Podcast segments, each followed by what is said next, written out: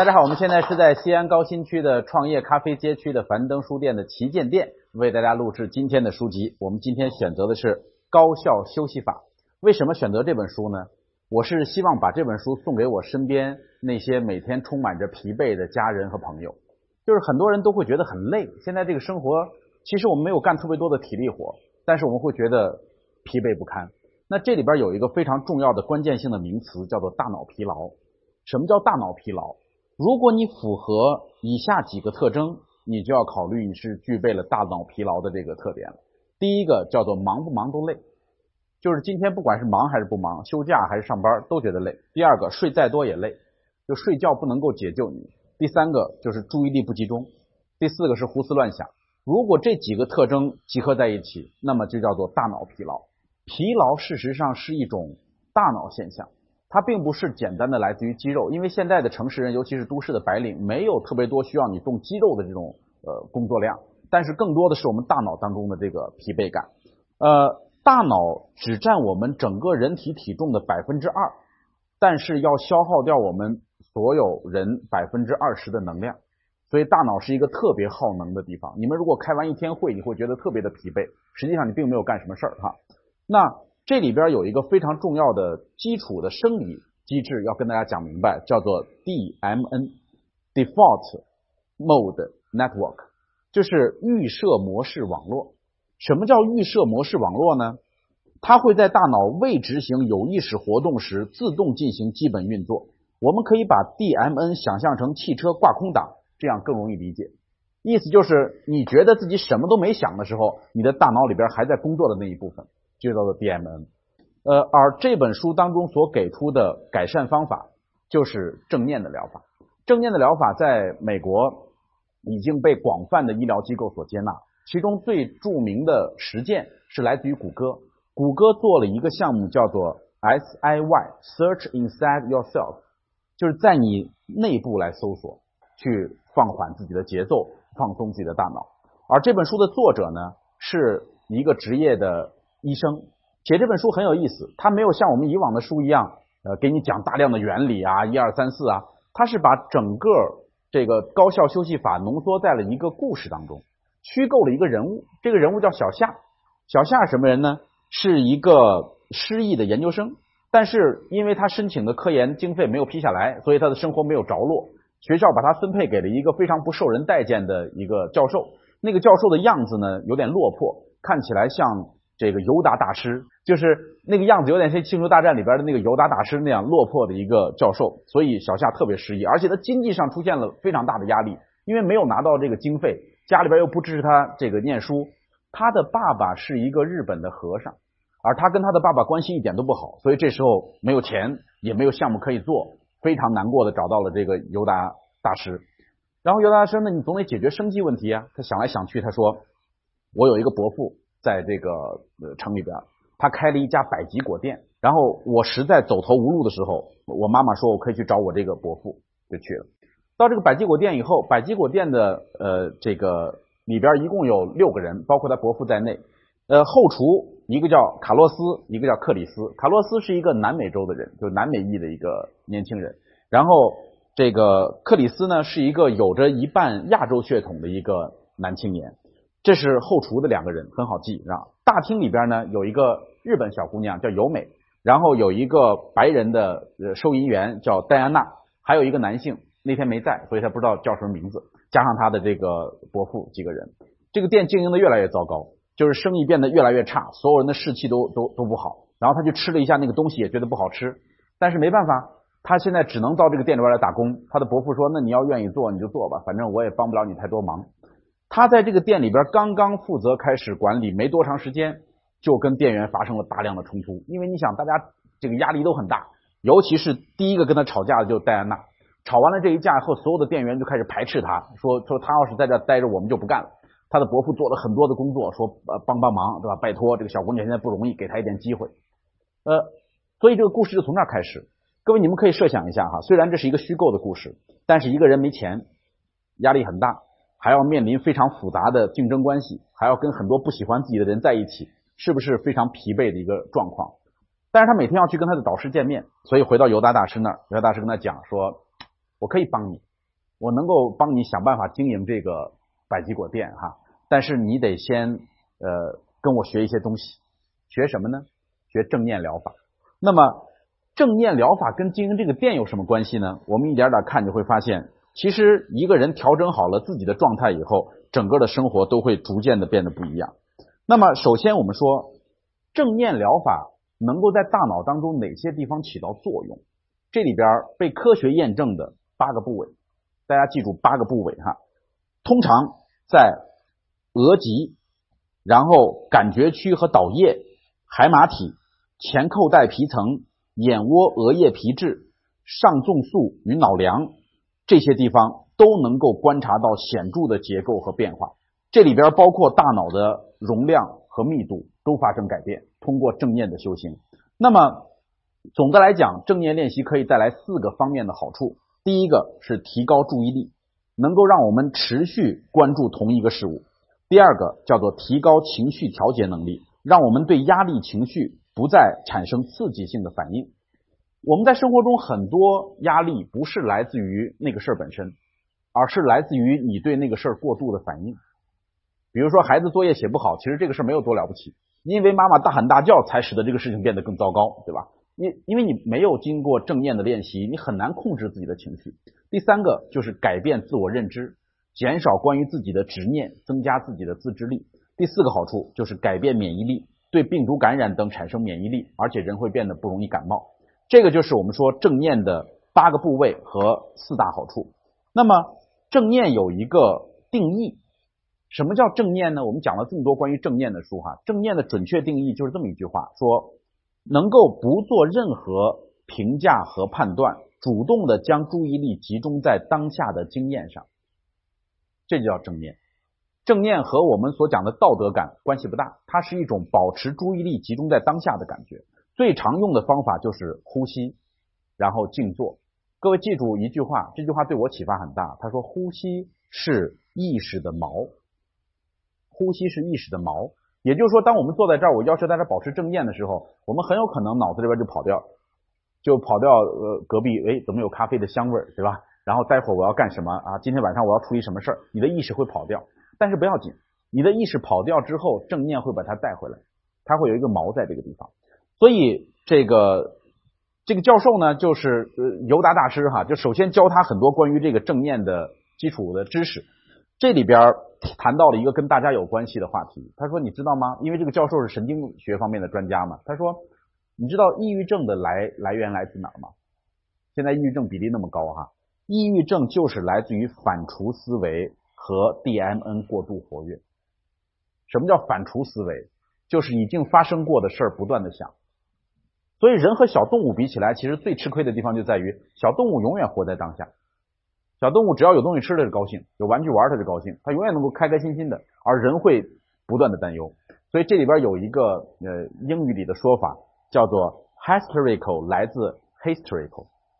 这怎么什么意思呢？hysterical 是歇斯底里。歇斯底里这个词儿，你没你没发现它的发音跟我后边念的那个词儿很像吗？后边那个是历史性，就是歇斯底里，就是来自于对历史不断的挂念，你忘不了过去的事儿。所以你的，精神才会出现各种各样的状况。所以尤达大师跟他讲明白这些正念的方法，教他呼吸、静坐，然后把那个毛拉回来，不要评判自己，不要总是批评自己，等等这些最基础的方法教给他之后，他去实践。那实践的方法是什么呢？他到了这个店里边以后，因为头一天跟人吵过架了嘛，然后今天早上开晨会的时候，他说：“咱们来一起吃一个正念的百吉果吧。”怎么吃一个正念的百吉果呢？他就劝这些人说：“咱们大家。”仔细的品尝，慢慢吃，感受这个百吉果的味道，这其实就是一种正念的训练哈。这其中像 Chris 就立刻嘲笑他，转身就走了，就大家觉得很好笑，怎么还有这样的人？这时候门开了，进来了一个就是之前不知道是谁的那个男店员，哇，这个小夏一看吓坏了，因为这个人竟然是他在耶鲁的同学，而且是竞争对手。就是之前他们竞争同一个课题，他输给人家了。这个人叫做布拉德，这个布拉德对他极尽嘲笑之能事，就觉得你你太可笑了。但是没办法，因为他觉得我要我要坚持哈。呃，回到学校以后呢，他就跟这个犹大大师抱怨说：“我用了这招，被他们嘲笑了半天哈。”犹大大师给他打气说：“你知道吗？我们人类在逐渐进化的过程当中，我们发展出了叫做多线程的自动驾驶行为。什么叫多线程？凡是会编程的人就知道，就是我可以同时干很多个事儿，大家都可以，对吧？同时干很多个事儿。当你发生出这种多线程自动驾驶的这种行为以后呢，你就会脱离心流的状态。就这里边还引用到了《心流》那本书，就是当人们研究出来心流的状态，那个叫做 zone，就是你在那个区域当中的时候，那是非常有幸福感的感觉，非常喜悦的感觉。所有幸福和喜悦的感觉，几乎都是来自于专注。专注的时候可以带来喜悦和幸福，带来心流。但是如果你采用多线程自动驾驶，你只能带来疲惫，你根本感受不到那里边的乐趣。这里边举了一个例子，就是呃，零八年北京奥运会的时候，有一个美国的运动员，一百米栏的跨栏运动员叫琼斯，到最后两个栏，他本来一直领先。到最后两个栏突然之间这个脚不对了，结果绊倒了，没有得到奖牌。后来人们就采访这个琼斯，说你跑那么好，对吧？你之前成绩也很好，你之前一直领先，就剩两个栏了，怎么会出现这样的意外？他说，我就跑到最后的时候，我突然之间脑子里面冒出了一个意识，我觉得我应该把姿态跑得更好。各位能够理解这里边的状态出现什么了吗？就是他头脑当中的那个批判自我的那个人出现。我们讲过一本书，叫做《身心合一的奇迹力量》嘛，就是如果你投入的做一件事情，你完全专注在这里边的时候，是没有人会批判你的。但是如果你心中有一个声音不断的嘀咕，说这动作对吗？能不能再好看一点？能不能再腿抬高一点？这时候步伐整个打乱了。就像我在这讲书的时候，如果我有一个声音说你今天讲的好不好啊，对吧？你看底下观众反应怎么样啊？你完全分心，你根本不可能投入在这本书里边。所以尤达大师跟他讲完这件事儿后说：“这样吧，我再教你一招。”什么呢？我们这书里边的第二招，第一招是静坐嘛，第二招我们教它叫步行冥想。什么叫步行冥想呢？这个我们在其他的书里边也曾经提及过哈，就是走路的时候其实是非常好的修炼的过程。这个尤达大师解释说，这是解决自动运行状态的典型方法之一，就是因为我们很容易进入自动运行，所以这是解决自动运行状态的典型方法之一。做法就是在走路时。将注意力集中在移动的手脚上，并且要仔细感受脚底与地面接触的感觉。走快走慢随你，但刚开始的时候速度最好慢一些。走路这件事看起来简单，但每走一步都会引发脚部肌肉和关节的复杂连锁反应。你要试着感受走路时身体发生的每一个变化。如果能配合贴标签的方法就更好了。什么叫贴标签？就你做一个动作，告诉自己我迈了左脚，我迈了右脚，我呼吸了一下，我看到一束花儿，这就是给自己的行为贴标签。比如贴上左右、提起、放下等等，试着给自己的动作贴标签，能够帮助你更好的专注当下。为了实践这种方法，我们踏上狭窄的楼梯，从地下研究室走到外面，正好看到夕阳西落，这是耶鲁大学最美的一道风景。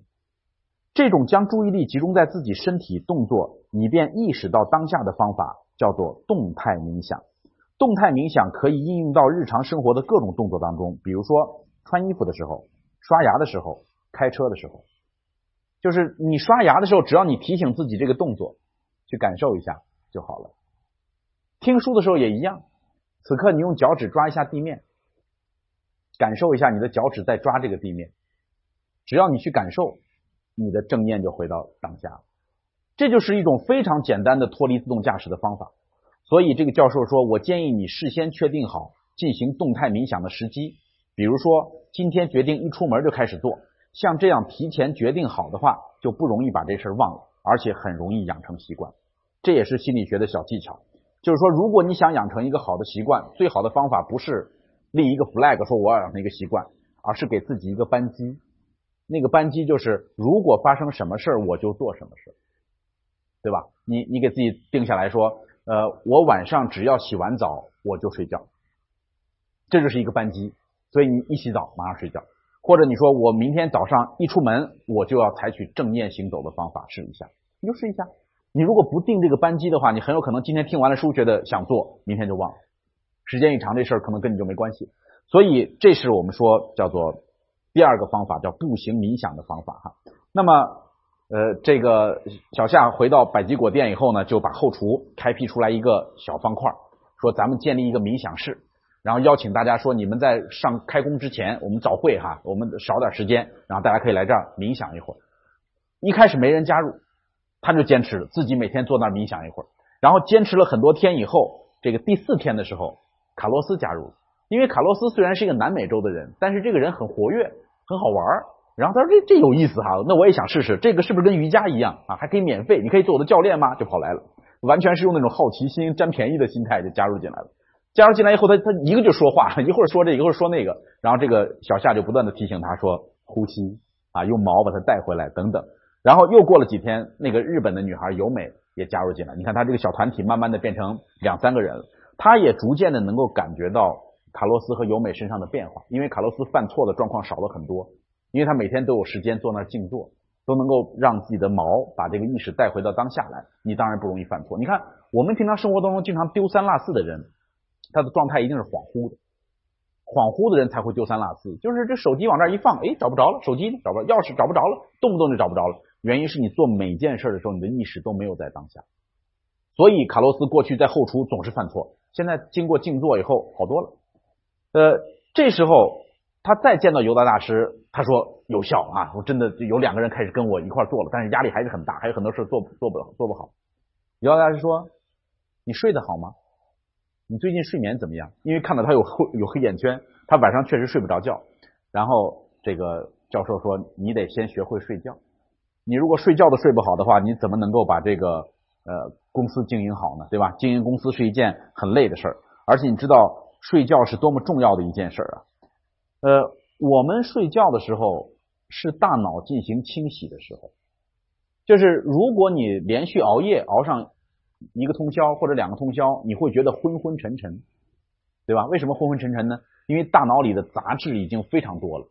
只有在人进入深度睡眠的那么短暂的时间里边，你的大脑才会分泌足够多的脊髓液，脊髓液起到了清洗大脑的作用。所以你会觉得睡完一个很畅快的觉以后，早上起来会觉得神清气爽，因为你大脑变得活跃了。这就是睡眠的重要性。所以这个尤达大师教他说：“好吧，那我来给你看一看我们的心理学研究里边告诉我们怎么样能够睡一个好觉。这部分呢可以参考我们讲过的那个睡眠革命哈，但是这里边也有独特之处。他说，首先就寝和起床的时间要固定，为什么呢？因为大脑容易记住生物钟的节奏，大脑喜欢有节奏的事儿。第二个，避免摄取太多咖啡因等刺激物，这样的话你会睡不着。上床之前，把一天的烦恼和担心写在一张纸上，这招很多人想不到，因为你不写在这个纸上，你躺在床上老想，你把它写在纸上，这事儿就算拿出来了，然后你才可以上床睡觉。所以这是很有意思的一小招，先把烦恼一一写在日记本上。或者拿张纸记下来，早上起床之后要晒太阳，因为日光是最好的唤醒剂，对吧？这个我们之前讲过。然后适度的运动，每天只要你有适度的运动，疲劳的感觉能够帮助你睡眠，避免午睡的时间过长。午睡其实二十分钟到半个小时就够了，如果太长的话，晚上也会睡不好。避免在睡前进食，因为食物的消化会妨碍你睡眠。基本上科学的进食时间是。晚餐吃完以后到早餐之间至少要隔十个小时以上，这个才会对我们的身体有好处。然后不要在床上看电脑或者手机，为什么呢？我相信这条大家都会犯，是吗？都在床上看手机，因为大脑会误认为床不是睡觉的地方。你在床上工作，大脑就会觉得床不是工作的，不是睡觉的地方。然后一旦睡醒就立即下床。同样的道理，你要让大脑记住床是睡觉的地方。然后拥有一个为了入睡而自己特有的生活习惯，仪式感，就是比如说穿上睡袍，这是你的仪式感，对吧？或者去亲一下孩子，这是你的仪式感，或者刷完牙，仪式感。你得给自己找一个立即就上床的仪式感，然后在卧室创造出一个可以放松的环境。睡眠是大脑的净化和排毒的时间，呃，一种叫做脑脊髓液的清洁剂含量会有所增多，而这种清洁剂。会清洗掉被称为贝塔淀粉样蛋白的大脑疲劳物质，这个东西就是老年痴呆症的那个元凶。呃，所以用这些方法教会他要好好的睡觉。但是呢，这个小夏说，我有时候不是说睡不着，而是我心里边很烦，我觉得有几个人就是跟我过不去。我相信很多人的烦恼是来自于人际关系，对吧？那么这个尤达大师说：“那好吧，那我就再送你一招吧。这招叫什么呢？叫慈悲心正念。慈悲心正念能够有效的改变你和他人的关系。怎么做呢？他说，一般调动你的慈悲心由三个步骤组成。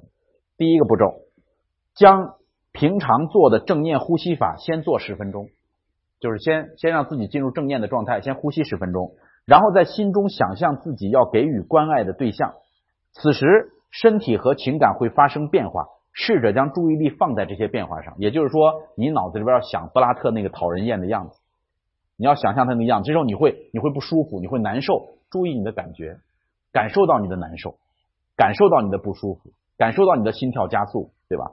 然后针对那个对象，在心中默念以下的句子，三句话。第一句。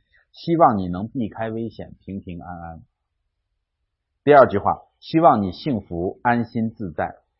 第三句，希望你身体健康。这三句话跟我们的常识不一样哦。我们的常识是希望你出门遇到被车撞，对吧？这是对仇人的那种那种想法。但是这种诅咒，呃，只会让你更加烦乱。这种诅咒只会让你和对方之间的关系变得更加的糟糕。所以，对这个让你心烦的人。你需要更多的关爱，把慈悲心投射在他身上。各位请注意，这个书的作者以及这个书里边的这个所谓的尤达教授，都不是呃出家人。这个跟是不是出家人没有关系。不要听到慈悲心这个词儿就觉得好像是佛教的事儿，不是。他们认为这种方法是很能够有效的放松我们大脑的东西。就只有你真的把善意给到这些人，你才能够跟他们的关系变得更好。这时候尤达大师还问他一句话说：“哎。”你们店的厕所干净吗？然后这个小小夏就很纳闷说：“你为什么问到厕所呢？说厕所真的不怎么干净，厕所很脏，对吗？”然后说：“我我能够想到为什么呢？因为疲劳会以对他人缺乏善意的形式表现出来。你没发现你晚上回到家的时候，孩子最好不要惹你吗？就是他一旦惹你，你就发飙，因为你疲劳，你生气呀。在晚上下班的地铁上最容易吵架呀。”早上上班的地铁很安静，晚上下班的地铁容易吵架，疲劳了，累了，所以人过度的疲劳是会用对他人缺乏善意的态度表达出来，把厕所搞脏，或者厕所脏了也不去打扫，这就是对他人缺乏善意的最明显的表达。所以这尤达大尤达大师一看就知道，因此我们过去经常说，你看一个单位的氛围，你去看他的厕所就能看得出来。像我们这样一家樊樊登书店哈，我在这顺便叮嘱一下，厕所一定要干净。因为厕所的干净代表着对顾客的善意，代表着你你是在正念的状态之中的，对吗？包括我们讲扫除道也是这个道理。所以第二天早上去了以后，这个小夏自己的状态变得很好，因为他在不断的想象那些人要好嘛。然后到了厕所，他就打扫厕所，他自己亲自打扫厕所。这时候，那个有一半亚洲血统的克里斯过来跟他讲说：“你干这些都没用，你干这事有什么用？对吧？东方那一套东西在美国不管用。”呃，你看，如果放在平时，小夏就会生气，就会跟他争辩。但是因为他之前刚刚练过这么多的正念练习，刚刚练过慈悲心，他是尝试调动慈悲心来对他展开倾听，跟克里斯展开倾听，说为什么你有这样的感觉？克里斯说：“我爸爸就是一个日本人，然后我受够这一套了，然后我们在这儿完全就是另类，你拿东方那套东西过来，西方人根本不会接受。”结果他们俩越聊越深入，最后聊到互相有共通的。这个经历，大家都是有的东方血统的人，然后在西方生活不容易。然后克里斯觉得，我觉得跟你聊天还挺开心的。过了没几天，克里斯也慢慢的加入到他那个正念的练习当中了。早上起来跟他一起打坐，所以这就是我们说慈悲心的方法所起到的作用。这里边有一个原理，就是我们的大脑里边的前额叶和杏仁核是两个不同的掌控的部位。大家听过我们讲关键对话，你就会知道。杏仁核是打或者逃的那个决策地方。就一个人如果觉得紧张的时候，他马上杏仁核就起作用，就那个原始的动物的那套东西就出来了。而前额叶这个部分呢，是属于人类的，也就是理性的部分。所以我们在生活中有大量的人，这个前额叶和杏仁核，也就是我们的理性和动物性，我们的人性和动物性、理性和感性之间，都是一种上下关系。什么叫上下关系呢？我强行控制它。我跟他较劲，当你用这种强行控制的上下级关系来处理你的理性和感性的时候，你肯定会疲惫，你会非常累，因为你的杏仁核实际上分分钟就想跟他吵架，但你需要压制自己的怒火，对吧？但是当你进行了正念的练习，尤其是慈悲心的练习以后，最大的好处是你建立了前额叶和杏仁核的对等的正向关系，就是他们俩之间和平了，他们俩之间互相不是压制的关系，不是互相这个抵消的关系，而是平等对待，能够时刻处在正念当中，不容易被杏仁核劫持。呃，就在这个过程当中呢，有一天他在公交车站。看到了戴安娜和他的女儿吵架，戴安娜就是那个之前跟他吵架的那个收银员啊，脾气很大的那个人，白人女性。她的女儿是一个青春期的小姑娘，两个人吵得非常凶，然后不欢而散。呃，戴安娜也看到了小夏，见到了他。后来他们两个人聊天，戴安娜就说：“你看到我跟我女儿吵架了？”他说：“我看到了，你一定很累。”哎呀，青春期的姑娘真是没法搞。然后两个人就聊起了关于疲劳这件事儿。呃，他就现学现卖，把这个尤达大师教他的很多东西告诉这个戴安娜。他告诉他说，疲劳是疲劳感的脑部现象，就是疲劳感是我们大脑的一种行为，所以不是我们的肉体累了我们才会累，而是我们的心累。我们中国人讲心累，是你的大脑过度的疲劳以后所产生的现象。然后他跟戴安娜呢，呃，交流了很多关于休息的方法，这里边有五种方法哈，是他跟戴安娜沟通的。他说。如果你真的觉得疲惫的话，你可以试一下这么几个方法。第一个方法就是我们能够拥有一个随时切换开关模式的仪式。开关模式，比如说，当你决定听完某首歌后开启工作模式，洗完澡后开启休息模式等等，这是我们说养成习惯的一个方法。第二招，学会接触大自然，因为通过接触。这种超越人类格局的非人工产物，能够把自己从日常生活和工作中解放出来。就是为什么大家对于钢筋水泥的丛林觉得那么痛苦呢？就是因为这些东西都是人工造的，artificial 人工造的。所以，如果我们能够接触一些超越人类格局的非人工产物，能够让我们放松。然后第三个就是你要接触美的事物。去去看看美好的事物，我我们书店里边有画，对吧？看看美好的东西，为什么呢？美的感觉可以直接作用于大脑的奖励系统和外侧前额叶皮质。第四个，培养自己埋头做一件事情的能力。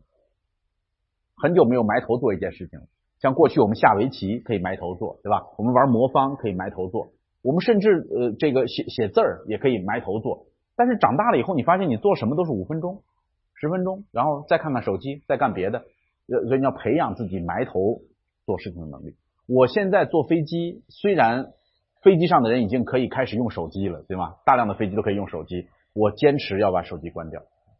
我说这是我唯一剩下来可以埋头做事的时间了，就是只有在飞机上把手机关掉，你才能够老老实实的看三个小时的书，不会被打扰。如果你把它打开放在那儿，很有可能你又是五分钟看一眼。核心不在于浪费时间，核心在于累。就它会给你带来疲惫感，一边看书一边看手机会带来疲惫感，它和你沉浸在书里边读两个小时是完全不一样的感觉，各位。所以培养自己埋头做一件事情的能力。第五招特别奇怪，很多人想不到，回老家看看。回老家看看有什么作用呢？一般来说，成长的环境会让人平静，平静是焦虑的对立面。呃，我为什么喜欢回西安？就是我回到西安以后，我走到我们原来家属区，我在西安理工大学家属区长大的，到那家属区院子里边一走，我就发现周围的楼行都矮了好多，路也变得窄了好多。小时候那么宽的路，对吧？现在看起来一辆车都过不去。然后人都变老了，那个地方一下子节奏就变慢了，就是这种感觉只可意会不可言传。所以如果你觉得压力大，回老家，回你成长的地方去看一看。所以他用这种方式在跟这个戴安娜聊天，你想想看。他和戴安娜的关系也就逐渐的放缓了。呃，尤达大师在跟他上课的时候说，还有一招很重要的对抗，就是解决压力的问题哈，是叫做压力呼吸化法。压力呼吸化，把压力这件事儿呼吸化，用呼吸把压力带出来，这是消解我们内心压力的最有效的方法。那具体怎么做呢？他说，首先你要细心观察压力来临时自己的变化。比如发生不好的事情的时候，想到不开心的事情的时候，自己内心有何反应，身体的感觉又有什么变化？你一定要留意这一部分。除此之外，你可以试着在心中用一句话来描述压力的成因，这样会帮助你更加了解自己的反应。这个我要解释一下，什么叫做用一句话来描述压力的成因？比如说，这个小夏想来想去，他说：“研究毫无进展，所以内心焦虑。”你看，这就是一句话描述出来了。孩子不会写作业，所以我非常烦躁。家里没钱交电费，我觉得要崩溃。这就叫做用一句话来描述出自己内心的这个状态。好了，第二步，像平常一样把注意力集中在呼吸上。你也可以数数一二三，呼吸贴标签那种方法哈。然后调整好自己的这个呼吸状态以后，最后一步是压力呼吸化法最关键的部分。你试着把集中在呼吸的意识扩散开来，然后集中至全身。这一步的诀窍。是想象全身都在呼吸，你的头皮、你的皮肤，对吧？都在呼吸，吸，这样整个身体都在呼吸。然后，如果你在做做第二步的时候，发觉身体某个部位很紧绷，那么可以在吐吐气的时候，想象一下将空气吹入那里的感觉。这样做的话，你就能够感受到那个部位会随着呼吸逐渐的柔软起来。这就是我们说。叫做压力呼吸化法，这里边有一个关于疲劳的解释哈，就是身体的疲累会以各种形式表达出来，比如心情烦躁、没有干劲儿、注意力涣散、无精打采、容易忘事儿、大白天困意满满等等。另外，有一个非常重要的特征代表你的身体疲惫了，可能很多人不知道，就是你的身体撞到平常不会撞到的地方，就是拐弯从这儿走，嘣就撞到桌子脚上了。不小心脚就踢在那个台阶上了，这种状态，尤其是撞桌子脚，我相信很多人都有那经历，就是走的好好的，梆啊疼，这种时候基本上是疲劳的这种表达的方式。所以治疗身体疲劳的关键在于大脑，身体疲劳终究是大脑和内心的问题。改变对身体疲劳的认知，当然不能完全消除疲惫，你你身体要休息，对吧？睡眠、运动、饮食等多个要素也是获得高质量休息的基础，但你首先得知道大脑是非常重要的。我们之前很多人一累，我们就想去来个说走就走的旅行，对吧？我们就想说睡个昏天黑地，我睡到自然醒我再说。但实际上你没有抓住重点，你发现你的肌肉早就放松回来了，但是你依然紧张，原因是你的大脑没有放松。所以在这儿我们学到了新的一招，叫做压力呼吸画法。这个小夏说：“你这招挺管用，我呼吸了以后，我的我的胃疼也好了很多哈。但是问题是，有时候你躺在那个床上，因为事儿那么多，研究上的事儿啊，这个是跟爸爸关系不好的事儿啊，还包括这个店里不挣钱的事儿啊，都从我脑子里冒出来，那个念头多的要命。我只要不去呼吸，不再正念，我就会发现那个念头一个一个的袭击过来，我停不下来，怎么办？我总不能一天到晚数呼吸吧？一天到晚数呼吸，我这个。”就就没法干活了，对吗？这怎么办？好了，有的大师说这也是很常见的现象，你不要着急啊，因为所有的人几乎都面临这样的状况。但这个状况呢，有一个方法是很有效的，怎么做呢？叫做消除猴子思维的方法。哼，这叫猴子思维嘛，就是有很多思维像猴子一样的冒出来，搞得你好烦嘛，对吧？猴子思维怎么消除猴子思维呢？这就是我最近接触过的一个心理学疗法的主旨，叫 ACT，A C T ACT。接受承诺疗法，这里边非常重要的一个心理学名词就是解离。怎么解离呢？就是你要知道，想法只是想法，想法并不是事实。你担心你的孩子成绩不好，你担心你的孩子将来没出息。对不起，你的孩子有没有出息这件事还早着呢，压根儿就没有发生。所以你现在担心他是没有用的。那什么叫解离呢？解离就是这只是我的想法。我的孩子现在什么样跟这没关系，这两件事，对吧？这叫解离。那说起来容易，怎么才能够解离？这里边所用到的方法就是，你要想象自己是月台，你自己是火车站上的月台，然后有一辆列车从对面开过来，那个列车上贴满了标语，什么标语呢？就是你的各种想法，你把你所有的想法都具象化的贴在那个列车上。甚至那个列车里边坐的那些怪兽，就代表人的想法。你是月台，月台能跟火车走吗？不会。所以你看着那个火车开过去，嗯，你没动，又看那火车开过去，没关系。这种思考的方法就能够非常有效的去解离掉我们的想法和事实之间的关系。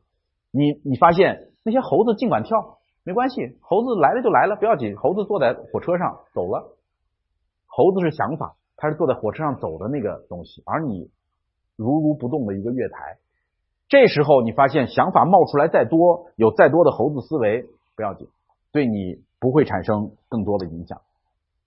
呃，也就是说，重要的是对想法一直采取旁观者的态度。听好了，人类这种生物总爱把想法当做自己本身，但是所谓的自己无非是个容器罢了。把车站和列车视为同一物，不是很蠢吗？车站和列车是一回事吗？很蠢，对吧？所以，同理，自己和杂念，也就是那些猴子一样的想法，也是两回事没有必要等同视之。你要知道，那只是一个想法，那不是一个事实。跟我们过去曾经讲过的墙上苍蝇法、摄像头法，其实都是一个意思，让你能够从观察者的角度来看你自己，你自己像一个月台一样坚守在那儿，那些想法开过去就过去。用这种方法来消除我们大脑当中的猴子思维，因为猴子思维会非常的让人疲惫。好了，这小夏练的已经不错了，你看猴子思维也也消除掉了，这个压力呼吸画法也会了，慈悲心也学会了，然后第二天去上班，结果一去就跟布拉特吵了一架。那个布拉德说话实在是太难听了，然后不断的嘲笑他，而且说你爸爸是个和尚，我知道，所以你就喜欢静坐。实际上这个小夏特别讨厌静坐，因为他爸爸是个和尚。他觉得一点都不科学。我是我是耶鲁大学的研究生，竟然让我干这个，结果这一下子戳中了他的痛点。他当时把盘子打翻，跟这个布拉特大吵了一架。回来以后气得要死。这个犹大大师一看又搞砸了，说：“好吧，还有一招你没学，哪一招呢？你看我们在生活中自己做好了所有的准备的时候，哈，也经常会遇到意外的打击。也就是说，你突然之间搂不住了，杏仁核把你劫持了，就是生气了，发怒了。”在你发怒的那一刻，你根本没法想到正念这件事儿，所以这个时候你需要学会的是 rain 的方法。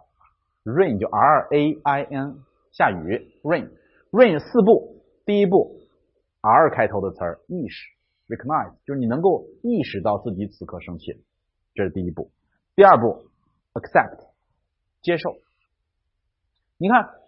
我们进，我跟很多书友讲过这件事儿啊，很多书友都讲说，樊老师，为什么我读了书就没有改改变啊？为什么我看别人读了书改变，或者你读了书你就改变，我读了书读那么多我也没改变，为什么？对吧？我说，因为你太喜欢批评自己，你不接受自己读了一本书没改变这件事儿，你纠结在这里边。你说真的那么容易听了一本书，整个人生发生了改变，那也太便宜了吧，对吗？没那么容易的事儿。所以你要接受很多书读了之后没有改变，很正常。你接纳它，你爱自己，这时候你才有可能遇到下一个改变。而我们每个人是只要没有改变，我就恨自己，我就觉得我没用，是不是我读书没用？不断的批评，不断的批评，因为你不接受。生气也是一样的，如果你生了气以后你后悔。你生了气以后，你不断的自虐，你不断觉得我真糟糕，我我没出息，对吧？我我我杏仁核我都控制不了，对吧？没有人能控制到自己的杏仁核，人都是被杏仁核控制，但是我们很难控制杏仁核，所以你过度的自责会导致你下一次遇到同样的情况，你爆的更厉害。所以我们必须得能够学会接受这件事。我知道我生气，我接受我刚刚生气了。然后第三步，调查，你能不能调动一下自己的好奇心？哎，我为什么对这个事儿这么敏感呢？很多人生完气到生气那一步，就直接跳到后边，要么道歉，要么去打架去了，他就处理那个事儿去了。他没有好奇心问一下，我为什么对这事儿这么敏感？为什么别人一提我爸爸是和尚我就生气？你看，你得去调查这件事儿，这时候你才能够深入到自己的内心。然后第三个叫做不混为一谈，就是你不要把自己的这个。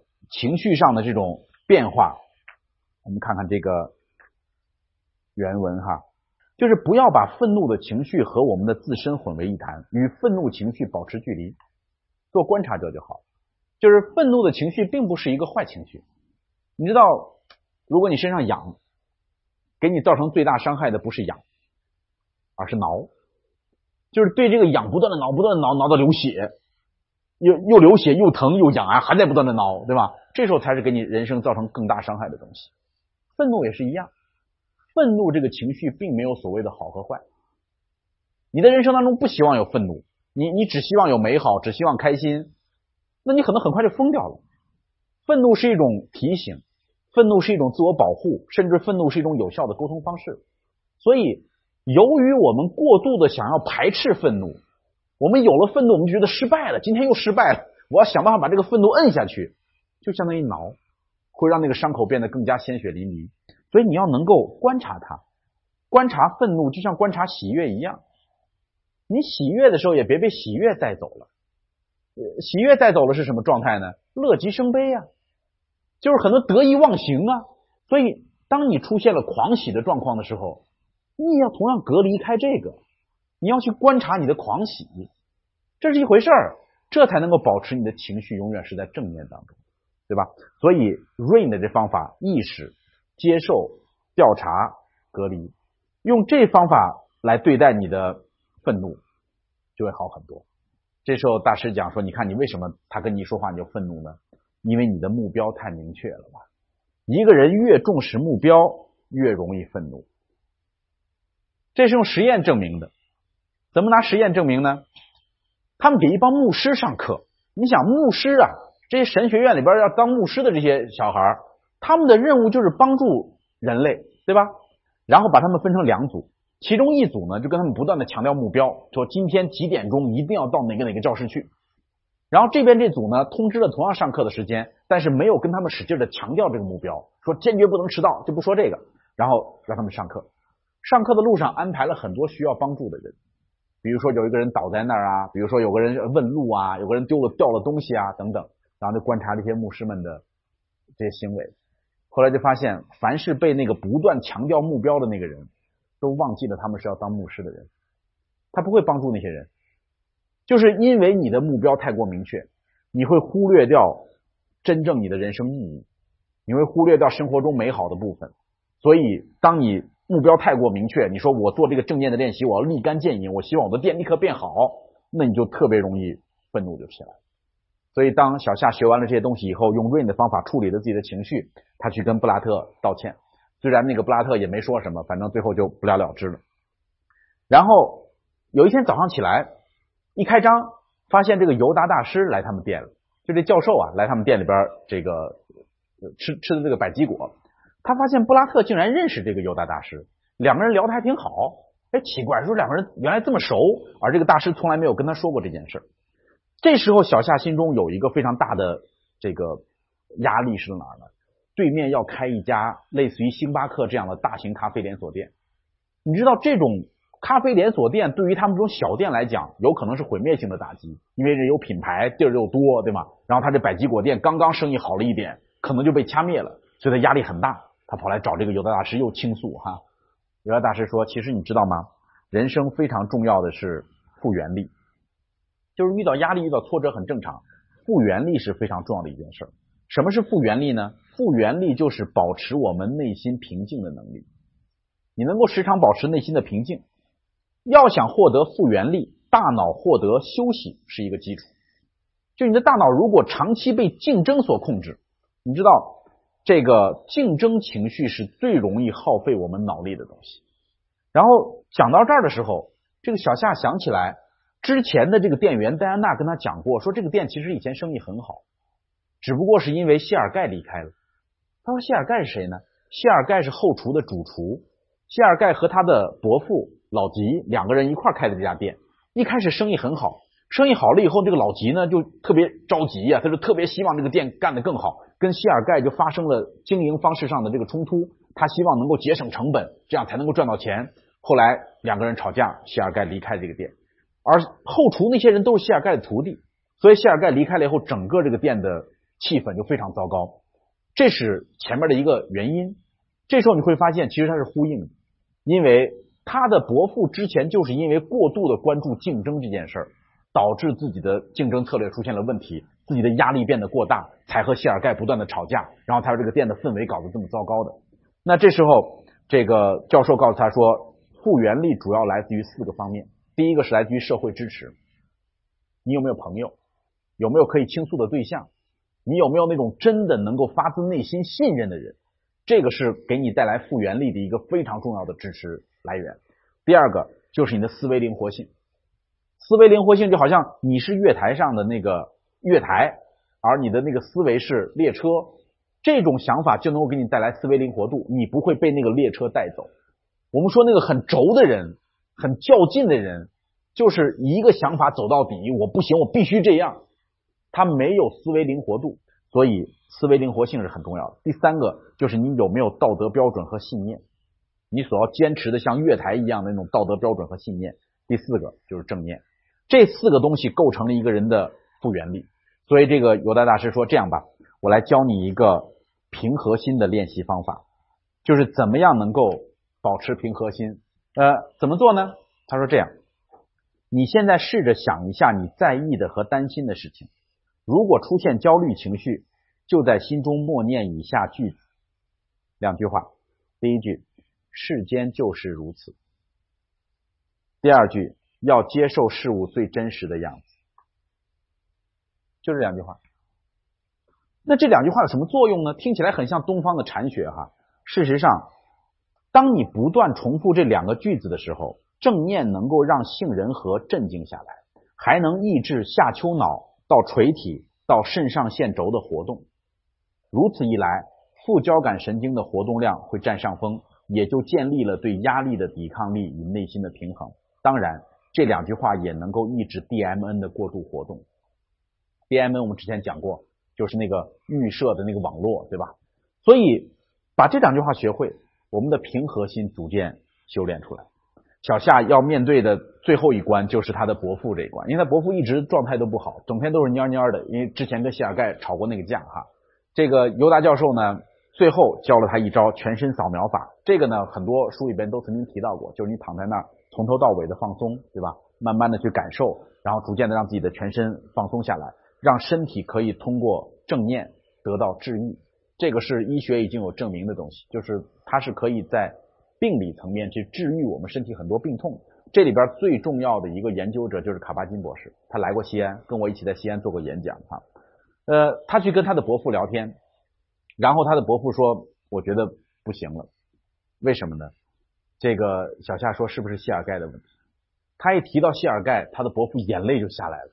他说：“之前是我做的不对，呃，是是我太过这个利欲熏心，我老想降低成本，然后怎么怎么样。”然后这时候门开了，那个之前的那个戴安娜把谢尔盖骗到了这个店里边来，然后谢尔盖跟他的这个伯父两个人重归于好，重归于好之后，这个店逐渐的走向阳光了哈。他们怎么去面对竞争呢？你会发现，必须得齐心协力，一个店里边的所有人都能够发挥作用，对吧？大家都在正念的状态当中，这个店才能够经营的好。其实经营企业是一样的，一个企业的状态你能够看到，当这个企业所有的人都是被压力所统治的。每个人都不享受这个工作的时候，不会有创意。那有一天，他在这个耶鲁的校园里边碰到了布拉德，布拉德跟这个布拉德聊天的时候，他就讲，他说：“你认识这个犹大教授啊？”布拉德说：“认识啊。”然后还是对他不断的讽刺。